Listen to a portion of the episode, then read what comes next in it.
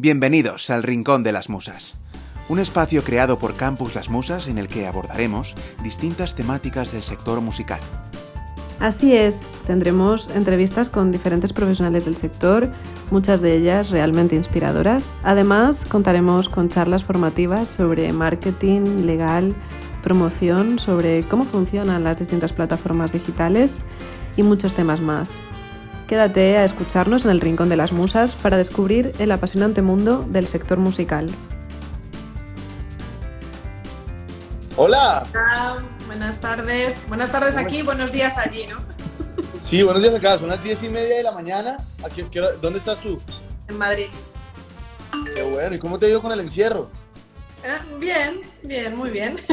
Todavía seguimos, ¿eh? Estamos en fase 0,5, según algunos. Bueno, pero tú estás Todavía bien, seguimos. es importante. Sí, todo bien, todo bien. Volviendo ¿Cómo un poquito a la oficina, volviendo a la oficina, Etel.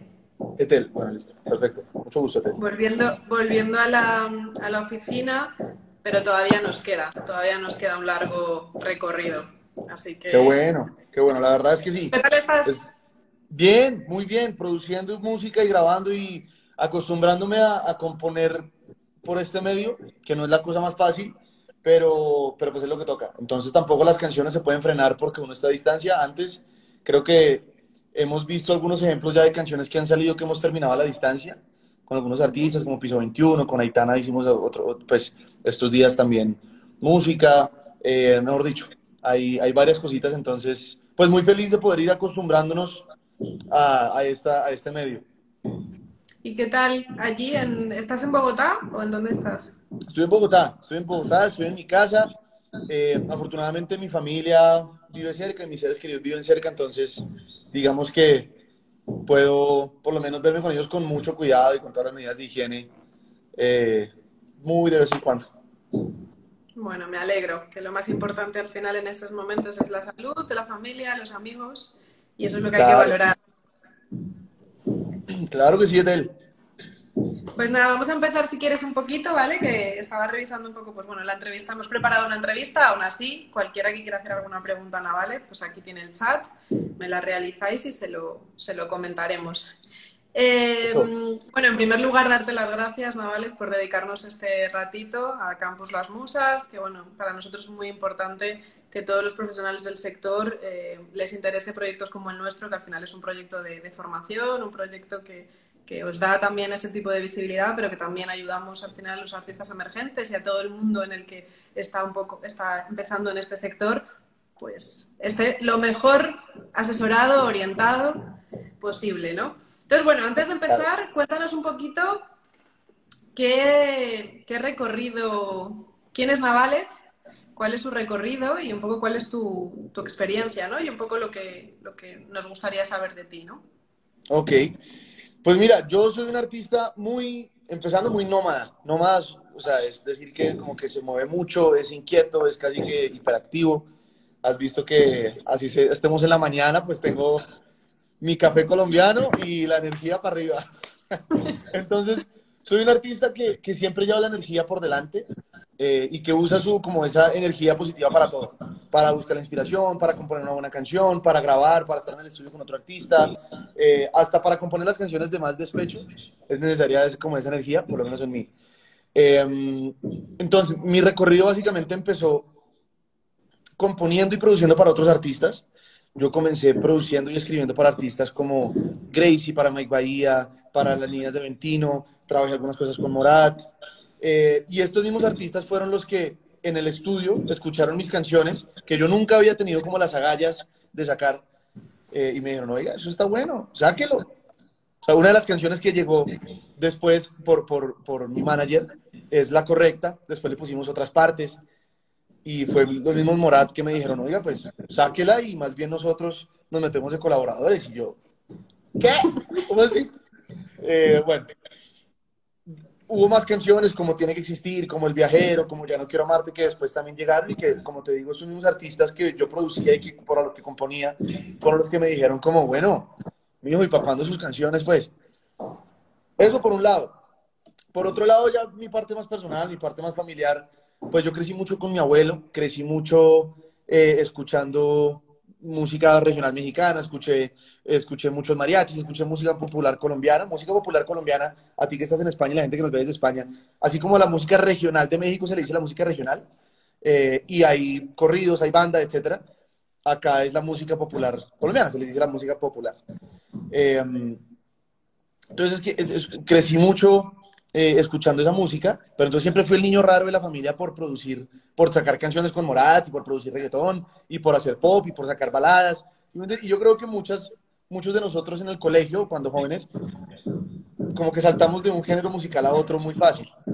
Y ya ahorita pues es el momento en que eh, saco mis canciones, eh, que, quiero empezar a sacar mis canciones de música regional colombiana. Mira, ahí ponen banderitas, Negruras Music pone banderitas de, de, Colombia y México, Colombia y México.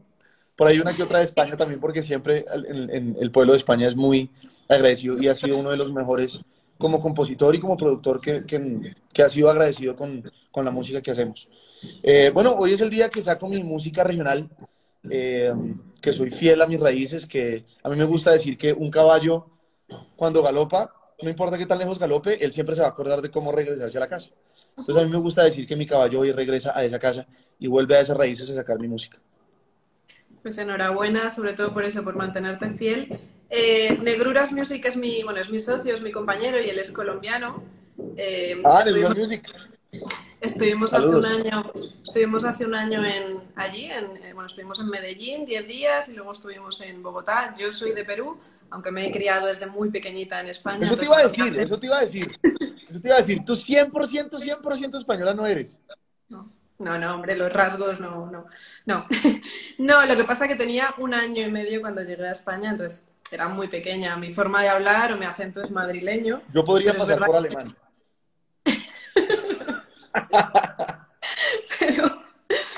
pero siempre, pero siempre al final creo que a mí me pasa, o sea, yo escucho mucho, mucho vals criollo, escucho muchísima, muchísima música de, Perú y de Colombia también, porque al final creo que las raíces, las raíces de alguna manera. Y mucha gente me dice, ¿no? Tú tienes, o sea, para escuchar ese tipo de música eres joven y tal. Lo que pasa es que no entienden que es verdad que en Latinoamérica lo tenemos como mucho más. en la eh, sangre. Eso viene de eso crecemos. Yo creo que con eso crecemos, con nuestros abuelos, con nuestros padres. Y un poco, pues la verdad que creo que es algo de admirar, ¿no? Que, que realmente un, artista tan joven haga honor a esa, a esa tierra y quiera sacar esa música y, que la y darla a conocer al mundo. Porque al final no es quedarte sí, con sino sacarla. Pues yo creo que ahorita tenemos muchos exponentes y sobre todo gente que admiro mucho y respeto, que son como, pues, como Cristian Nodal, Alejandro Fernández, que lleva haciendo eso hace mucho tiempo. Eh, pues como que esa música nunca se ha perdido. Creo que, creo que los, los fans de esa música siempre, son casi que eternos, no, no pasa de moda. Eh, estábamos un poco eh, revisando, revisando con, con bueno, como, como con mis compañeros, ¿no? Todo tu recorrido y bueno, has sido productor, como tú mismo has comentado, pues de, de muchísimos temas y muchísimas facetas, ¿no? Realmente, ¿cuál es la faceta con la que te quedas? Esto sin, a ver, ser un poco... Mío. con la de compositor, con la de productor musical, con la de artista, ¿con cuál disfrutas más, no? Quizás. De pronto, como que si, si me quitan el estudio de grabación, es como... O sea, me da muy duro. Si me quitan una tarima, sí, pero que no me quiten el papel y el lápiz. Que yo quiero que sin, sin escribir canciones, Navales escribe canciones, que a veces las produce y a veces las canta, pero, pero su, en su interior siempre escribirá canciones. Muy interesante. Eh, Navales, ¿te imaginabas que ibas a llegar al nivel en el que estás? ¿O cómo, no sé, cómo cuando empezaste realmente, ¿no? ¿Dónde te veías? ¿O qué era lo que, lo que buscabas? ¿O cuál era un poco tu meta o tu sueño, ¿no? Pues yo creo que uno siempre, bueno, o por lo menos yo y la gente que nos rodean en, en el equipo que trabaja con nosotros, incluyendo los artistas cercanos, siempre se va a ver un poquito menor de lo que en verdad se veía, pues, no sé, hace cinco años, hoy en día me veía haciendo más cosas, pero entonces eso implica que la ambición siga creciendo y creciendo y creciendo.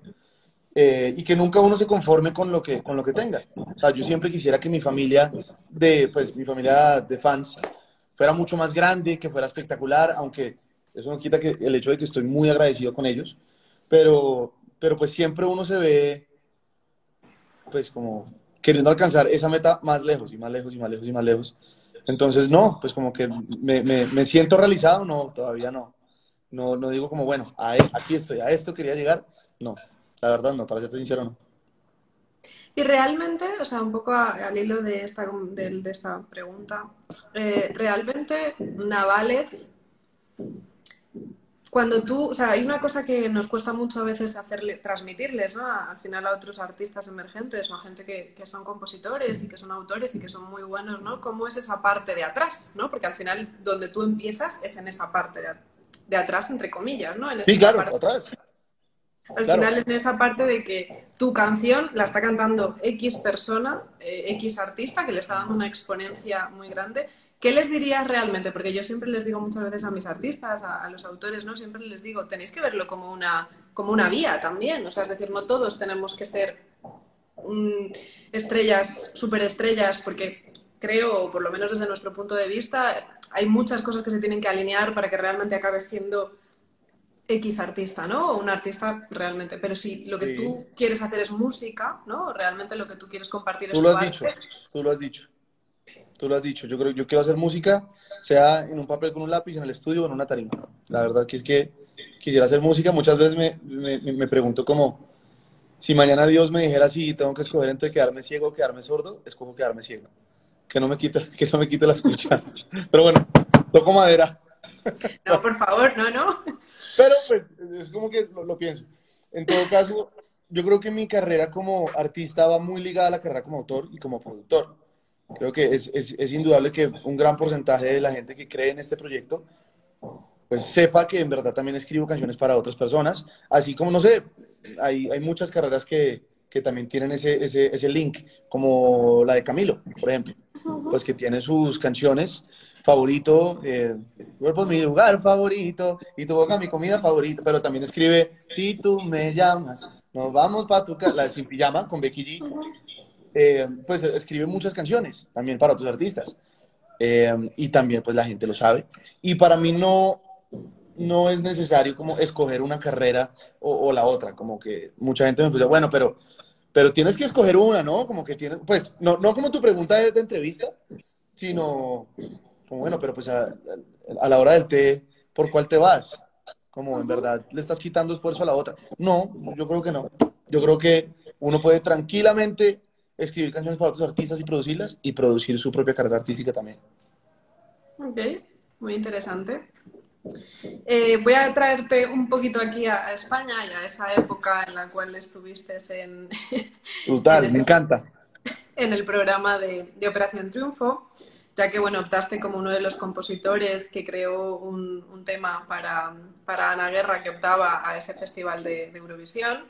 Además, eh, creo, o sea, si no me equivoco, bueno, no, si no me equivoco, no fue así. Fue el programa de Operación Triunfo después de esa primera, esa, esa edición, esas ediciones iniciales, la que más éxito tuvo, mm, en fin, consiguiendo todos los récords de audiencia. Y bueno, ¿consideras que o sea, quiero que me cuentes un poco cómo fue esta experiencia, que entiendo que positiva, por supuesto, pero ¿realmente crees que eso influenció eh, en tu carrera de alguna manera o en conseguir una mayor exposición o que ese el programa como tal o la exposición que te da el salir en un programa de televisión eh, hizo que tu carrera fuera a 10.000 en vez de a 1.000? Sí, la verdad es que sí apoyó un montón.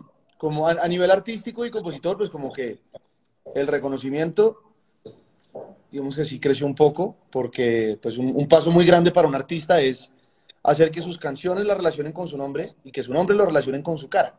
Entonces yo creo que esa es una de las magias de la televisión que puede hacer y que de esos medios audiovisuales, cuando te ven y como, ah, así se ve Morat, ah, así se ve Piso 21, así se ve Aitana. ¿Me entiendes? Todo el mundo relaciona la cara de Aitana con el nombre Aitana. Pero como cuando empezó, no sé, Danny Ocean, pues de pronto la gente no sabía cómo se veía Danny Ocean. Eh, eso, eso, es un, como un paso. Y lo otro es que siempre, vivo muy agradecido con esa, con esa edición de Operación Triunfo, porque casualmente seguimos muy cercanos a, a los artistas que salieron de ahí, con Lola, con Ana Guerra y con Tana, que para mí son como mi trío dinámico de España cada vez que voy. O sea, yo no puedo pisar a España y no salir sin haber hecho algo con la Índigo, con y con Aguirre. Siempre. Mira, Amor Veneno, claro. Amor Veneno, de hecho, nació en un, en un, en un viaje muy express que tuve a España, que tenía un show en Barcelona, en un matrimonio. Eh, y hice escala en Madrid una noche y Lola Índigo estaba muy cansada. Yo le dije, Lola, cae el estudio, ya, ya, llega al estudio, llega al estudio, llega al estudio. No, vale, pero es que son las, no sé, tengo que madrugar mañana. Ella que es toda andaluza. Entonces eh, le dije, no, pero es que mañana me voy, es el colmo que tú no vienes. Pues Lola Índigo se paró de su cama y vino al estudio y salió la colaboración, una canción que tenemos entre los dos, que está en su álbum Aquelarre, que de hecho ayer cumplió un año o antes de ayer, y, y se llama Amor Veneno. Entonces sí, esa edición de Profesor Triunfo para mí significó mucho, significó muchísimo en mi carrera. Amé ir allá, amé conocer como la, ¿cómo se llama eso? La casa estudio, ¿cómo, llama, cómo le dicen? Bueno, eso le dicen de alguna manera. Sí, como al, al, estudio ese gigante donde están, es una bodega. Al plató. Al plató. Todo es lleno de cámaras, todo es, no, es, espectacular. La verdad es que presentamos un programa y, y, vi todo el trabajo que hay detrás. ¿Esa canción nació en un solo día? Sí, esa canción nació en un solo día, Amor Veneno. Mimi de Hueso Tajar. ¿Cuántas, bueno, entonces hablando un poco de eso, ¿cuántas horas dedicas al día a tu profesión? 24. 24, o sea, de eso no hay duda, de eso no hay duda. Es impresionante, mi mamá me dice, pero ponme atención cuando te hablo. Y es impresionante porque yo la estoy mirando y yo sé que me está diciendo, pero en verdad en el interior estoy como, miércoles, ese acorde de la canción que hice esta mañana me quedó mal. O sea, como algo, estoy pensando algo. Pero me dice, yo me llamo Felipe y a Carlos Felipe se les dice Pipe. Pipe, ponme atención, ponme atención cuando te estoy hablando. Y yo, sí, sí, y, y, inclusive en ese momento cuando me reclama que no pongo atención, sigo pensando en, como, necesito editar esa voz más. Cierto que la próxima semana escribo con Aitana. Como, como que siempre estoy todo el tiempo, todo el tiempo, todo el tiempo. Cuando, cuando me voy a dormir, esta mañana estaba dormido y me llamó Pedro despertándome para arreglar una cosa de una guitarra. Pedro Malaver es, uno de nuestros managers, yo creo que la gente que está aquí conectada lo conoce. Eh, entonces, todo el tiempo, la verdad es que todo el tiempo, pero, pero tú lo dijiste, es una profesión, más no es, para mí nunca ha sido como trabajo, como, ay, tengo que trabajar mucho, ¿no? Como que no. O sea, si en este momento, si tengo una novia, pues ¿por qué no usar eso como inspiración para escribir una canción? No sé, también, o sea, como que todo lo puedes ligar, ¿sí me entiendes? Sí, realmente una de las cosas creo que nos pasa a todos los que nos dedicamos a, a, este sector es, yo siempre lo digo, ¿no? ¿En qué momento está el ocio y en qué momento está el trabajo, ¿no? Es, es muy complicado porque tu ocio, al final como tú disfrutas, es yendo a un concierto, es estando en un estudio de grabación, entonces a veces es... Mmm, tiene una claro. parte bonita, pero es verdad que nuestro ocio es ese. Y a veces es complicado que la gente de nuestro alrededor, como nuestra familia o nuestras parejas, lo puedan entender, ¿no? Si no se dedican a este sector es como, ¿pero qué haces un domingo yendo a grabar o yendo a tal? Pues es que así funciona, ¿no? Sí. Así que así nos ha tocado. Al Sí, final es lo que. Y una cosa, eh, Navales, un poco volviendo al, al tema de España, cuando tú, bueno, has estado aquí varias veces, ¿no? ¿Realmente ves mucha diferencia entre en cómo se trabaja, ¿no? En la forma de trabajar entre ese lado del mundo y este lado del mundo, a nivel de, la, de, la- de los artistas o a nivel un poco de, de los productores o de los estudios. Un poco, ¿cuáles crees tú que son las principales diferencias que podríamos encontrar entre la forma de trabajar en Sudamérica y la forma de trabajar en, en Europa? O en España, porque Pues España... ya, es- ya que mencionas los diferentes lugares del mundo, espérate que veo un comentario de Goodman12693 que eres veneco. Uno, no, no soy venezolano. Y dos, no le digan veneco, se les dice venezolano. porque la gente sigue diciendo venecos? Respetuosos. Eh, Bueno, con tu pregunta, eh, me desconcentré, perdón. Es que no soporto eso. No te Lo preocupes. que te iba a decir es que sí, hay una modalidad de trabajo muy distinta. Es una moda- modalidad de trabajo muy distinta la que tenemos acá en Colombia con la que tenemos en España. Ninguna mejor que la otra. Pero sí tenemos, por ejemplo, los horarios en España son mucho más, mucho más corridos hacia la, hacia, hacia la tarde-noche. En España somos mucho más búhos. Pues también porque llevamos el horario de acá, entonces para mí las 9 de la noche acá, que sigo todavía despierto, pues terminan siendo una hora mucho más tarde en España. Entonces eso implica que trabajemos mucho más tarde, muchas veces la noche te ofrece como más inspiración y la verdad, la verdad es que muchos de los palos, como le decimos nosotros, palo, palo, eh, como los hits, han nacido muchos en España. Indeciso, la que escribimos para J Balvin con Rake y con Lalo, nació en España. Entonces, pues creo que España ofrece una inspiración muy bonita. Pero en Colombia podemos ser hasta un poco más rápidos, porque ya estamos acostumbrados, tenemos todo acá, el estudio, somos un poco más rápidos, entonces es mucho más ágil eh, el proceso de composición y de producción. No te voy a preguntar quién es más puntual. Uy, no sé. Pues es que si coges a un español o española a las 3, 4 de la tarde después de comer, sí o sí va a llegar tarde. Y es entendible. Pero si coges a un colombiano también un poquito antes del almuerzo, cuando ya tiene hambrecita, también siempre te va a llegar tarde. O sea, eso, los, dos, los, dos, tenemos esa raíz, pero al fin y al cabo siempre salen canciones espectaculares. Pero realmente mira que los artistas, y no es por hablar bien, pero los, los artistas con los que trabajamos de España y de Colombia son muy puntuales. Mimi es un relojito. O sea, Lola Indigo es... Si ella te dice a las 9 y 6, a las 9 y 6 está parada en la puerta del estudio. Bueno, pues eso se agradece, la verdad, ¿eh? Mucho. Agradece a la hora de trabajar. Eh, un poco, bueno, eh, nuestra plataforma de formación eh, bueno, está muy orientada sobre todo a hacer entender a cualquier profesional que quiera saber cómo funciona el sector de la música, un poco cómo funciona esa parte de atrás, ¿no? Eh, lo que equivale a los derechos de autor, lo que equivale a la propiedad intelectual, al management, a los contratos discográficos, un poco a entender todo lo que es la industria de la música. Realmente, en tu trayectoria, ¿no? Te voy a hacer dos preguntas. Una es, ¿realmente para ti es, o sea, para ti es importante que un, que un artista, que un autor, un compositor sepa de cómo funcionan las diferentes partes de, de, la industria, ¿no? Como cuáles son las partes al final que sujetan todo, todo este negocio.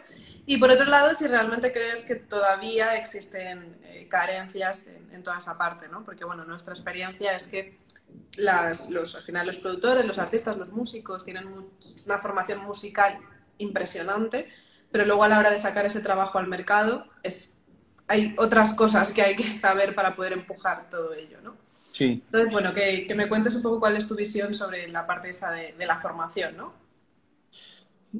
Un, un, un, una persona que es, es, un abogado musical una vez me dijo algo que me acuerdo hasta ahorita, me lo dijo hace más de cuatro años.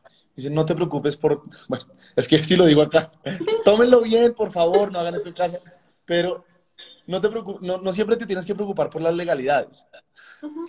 En cuanto a la música, por favor, no vayan a decir que yo lo estoy incitando a hacer cosas ilegales. No, no, no.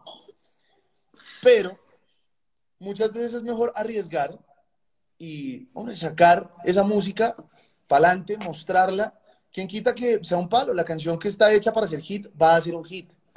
Y qué pena que lo diga, pero pues con equipo o sin equipo, la canción que sale y, y, y, y la rompe y es buena, va a salir adelante el equipo lo que pasa es que te va a ayudar mucho.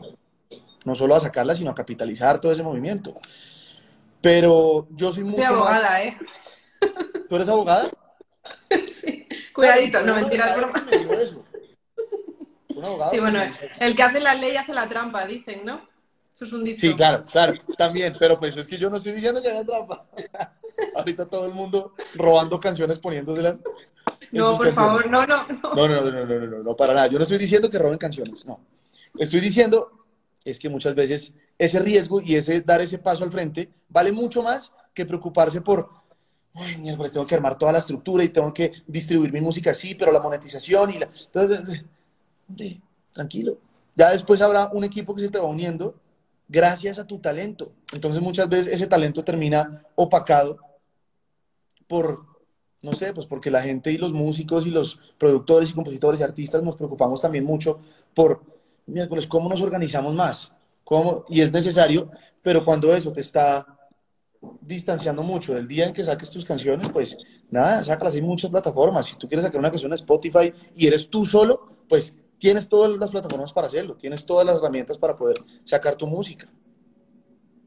¿Cómo, ¿cómo sacaste tu primera canción? ¿Cómo fue? Mi primera canción fue con Morat, fue la correcta.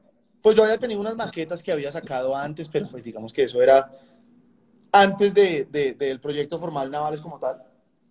Eh, y pues yo creo que muchos músicos y, y, artistas teníamos esa, pues como eh, canciones afuera y maquetas y demos y canciones que hemos escrito solos en, en planes con amigos, etc. Pero la primera canción, canción como tal, fue con Morat. Gracias a Dios ya había escrito cosas para otros artistas, para Grace y para Mike, lo que te decía. Había tra habíamos trabajado con Morat en una canción que ellos tienen con Tini, eh, que se llama Consejo de Amor. Entonces, habíamos pues tenido como esa relación con las disqueras antes y creyeron en mí, gracias a Dios, creyeron en mí, creyeron en el talento, creyeron en que había un proyecto por delante que se podía firmar y tuvimos un equipo increíble, hoy en día conformado pues por un, un, grupo numeroso de gente que vivo muy agradecido con Universal Music, con PM3, con CIA, ahora con Fonovisa, pues la verdad es que vivo muy agradecido. Estaban preguntando por aquí que si tú escribiste la correcta, sí. Parte de la correcta, sí. El, el, voy, voy, a ser muy honesto en una cosa. El concepto de la correcta nació de mi manager Pedro. Uh -huh. De la correcta. El no pienso dar ni un paso atrás. Eso nació de Pedro. Ya después con Juan Pablo Izaza de Morat y con Mango, mi dupla de producción, le pusimos el si tú te vas, serías la correcta, yo sería la equivocada. Toda esa parte se la pusimos al final. Eh, y así nació, fue un momento muy bonito. Y en vivo me gusta decir una cosa muy linda de la correcta, aunque no la haya escrito al 100%. Eh, pero me gusta decir, bueno, y con ustedes, la correcta. El único problema es que se la escribí a la mujer equivocada. Eso es lo que digo antes de cantar la correcta y como que me animo y la canto. Muy interesante. Mira, si voy a, si en algún momento tenemos el placer de. Mira, una pregunta curiosa. ¿Vamos a tener el placer de ver a Navales en directo en España en algún momento? A ver, ahora sé que es complicado, ¿eh?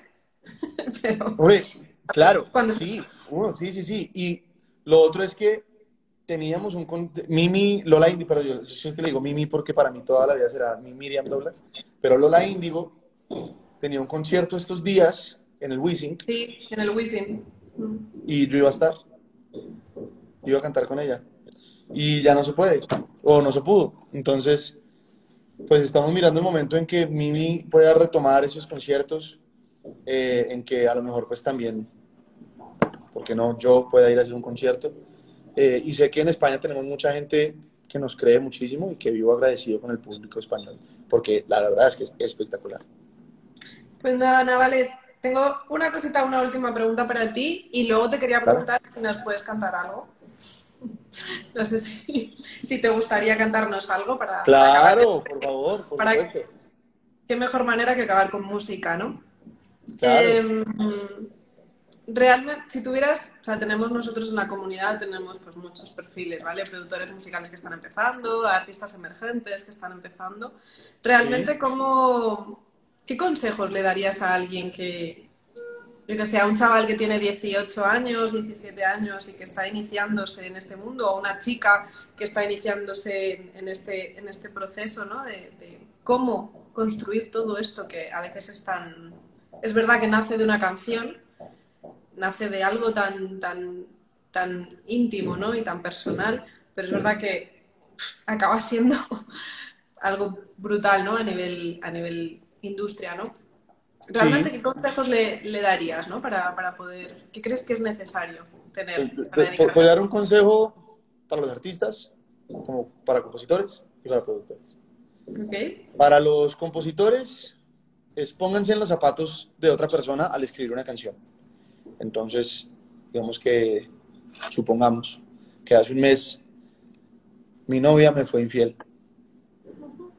Pónganse en los zapatos de su novia o de esa persona que le fue infiel. Y escriba la canción desde ese punto de vista. Tenemos una canción. Siguiente canción. Escríbala desde el punto de vista de la otra persona con la que le fueron infiel a uno. Eso es otra canción completamente distinta. Ahora escribe tu tercera canción desde tus zapatos. Ahora escribe, no sé, desde una persona que es el amigo de, de la persona que le fueron infiel. Eh, no sé, y tienes infinidad de canciones y mira que te, te he hablado de una sola situación. Uh -huh. Una sola situación, cuatro canciones. Interesante. Entonces, claro, hay, hay, muchas canciones que pueden surgir solo poniéndose en los zapatos de otra persona. Para los artistas, escojan muy bien sus canciones pensando lo siguiente. ¿Qué carajos va a hacer la gente cuando yo saque esta canción? ¿Para qué se supone que es esta canción? ¿Qué se supone que voy a hacer? ¿Voy a llorar? ¿Voy a dedicarla? ¿Voy a bailarla? ¿Supone que con esta quiero tomar tequila? No sé, pero muchas veces las canciones tienen ese propósito y hay que encontrarlo. Y hay canciones que son divinas, pero no tienen ningún propósito. Así sea, oiga, yo quiero que esta canción sea para escuchar en el carro, en un viaje así, de campo, de carretera, yo quiero, válido, ¿sí me entiendes? Pero piénsenlo así.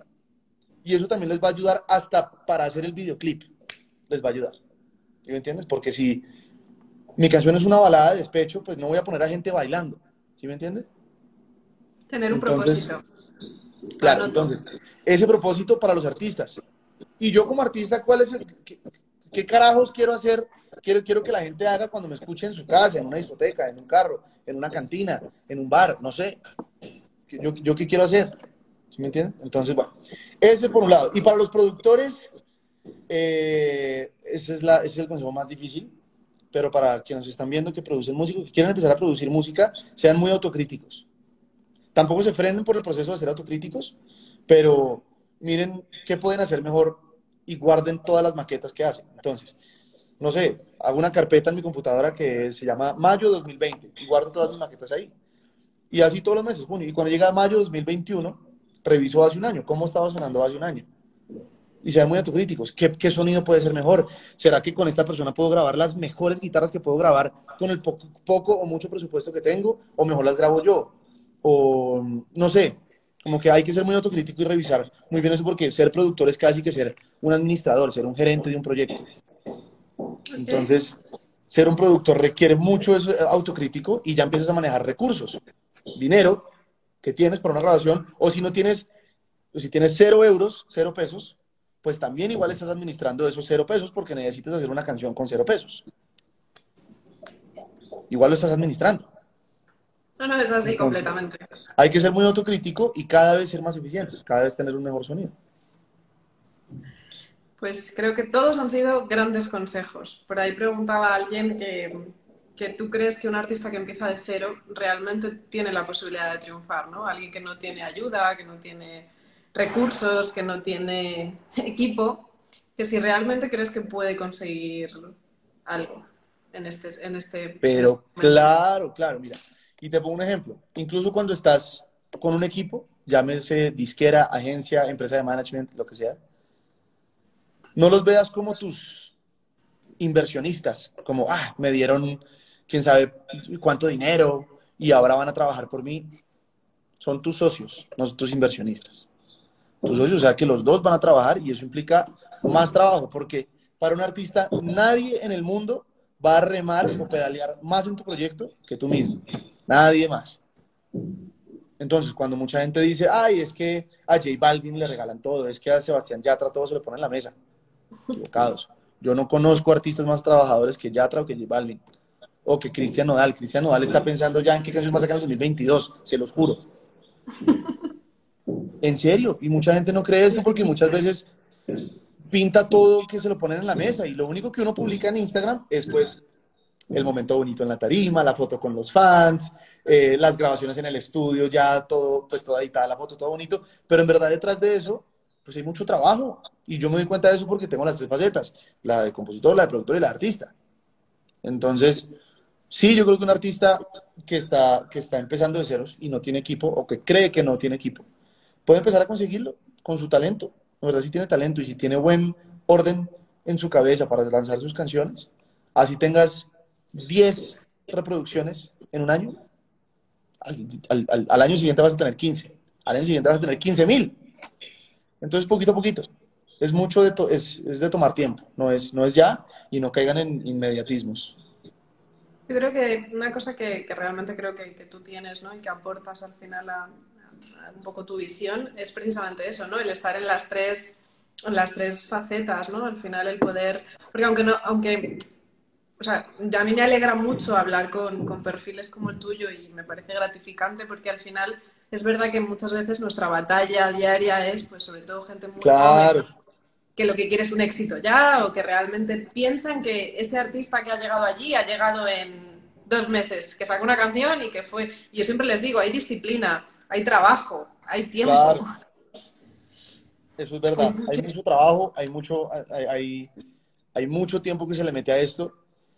Eh, es que quiero leer los comentarios que, que han habido algunos que me, que me gustan.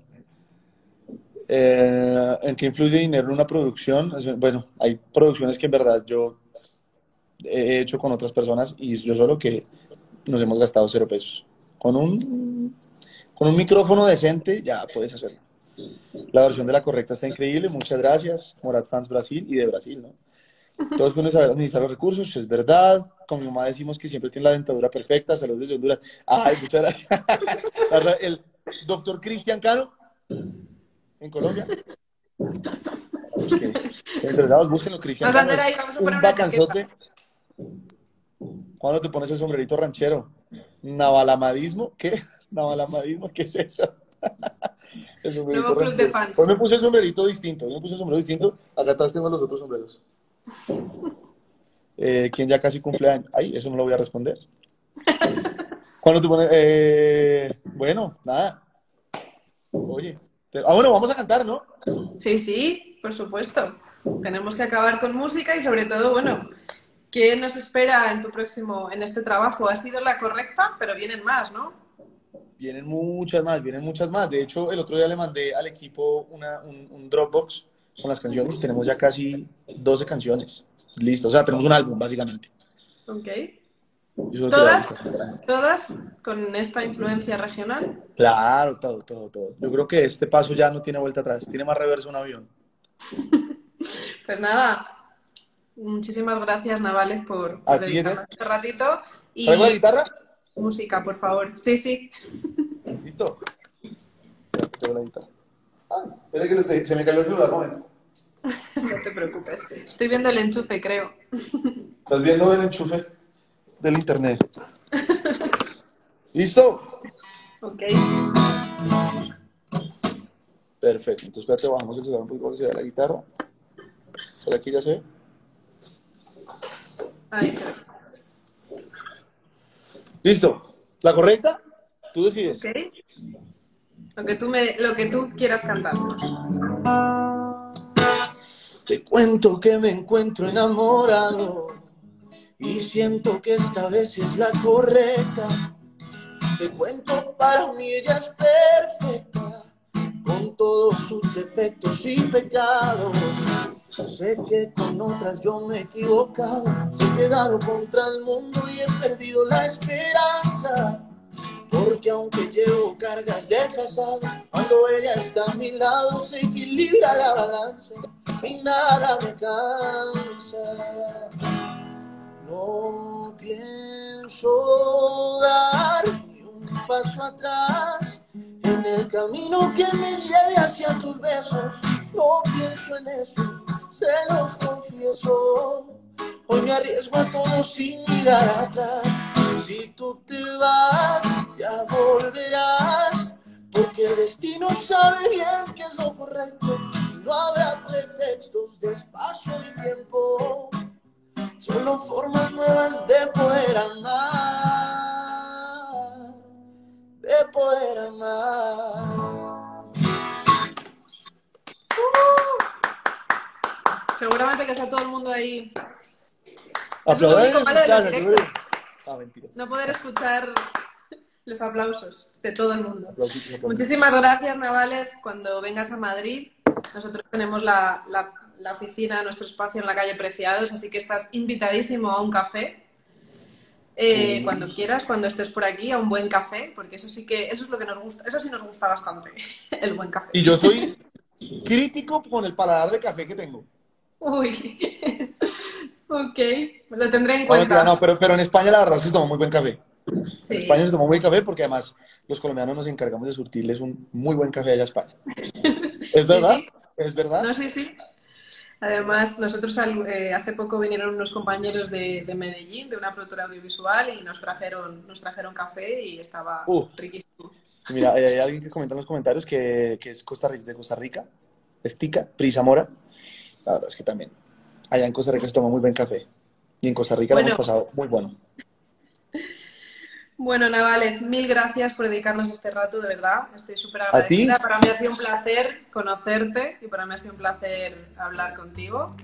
Eh, y sobre todo agradeceros eh, a ti y a tu equipo pues que apoyéis proyectos como el nuestro, que, realmente pues bueno, llevamos claro. creciendo unos meses y bastante, con una proyección muy buena. Esperamos pronto estar en Sudamérica, tanto mi socio como yo tenemos ya gente que nos está siguiendo desde México, desde Perú y desde Colombia. Así que esperamos pronto poder dar un pasito por allí. Y... Los mejores deseos. Muchísimas gracias. Muchísima suerte con, con, esta, con este single que has sacado, con toda la proyección y con ese álbum que estaremos muy pendientes de, escucharlo, ¿vale? Gracias. Mil gracias, ¿eh? Desde España. Un besito, Besos, cuídate. Que estés muy bien y saludos a Campus Las Musas. Chao. Gracias. gracias Chao. Gracias por compartir este momento con el Rincón de las Musas. Si tenéis cualquier duda, nos podéis escribir a hola.campuslasmusas.com o encontrarnos en nuestras redes sociales o en nuestra plataforma web www.campuslasmusas.com. Hasta el próximo programa.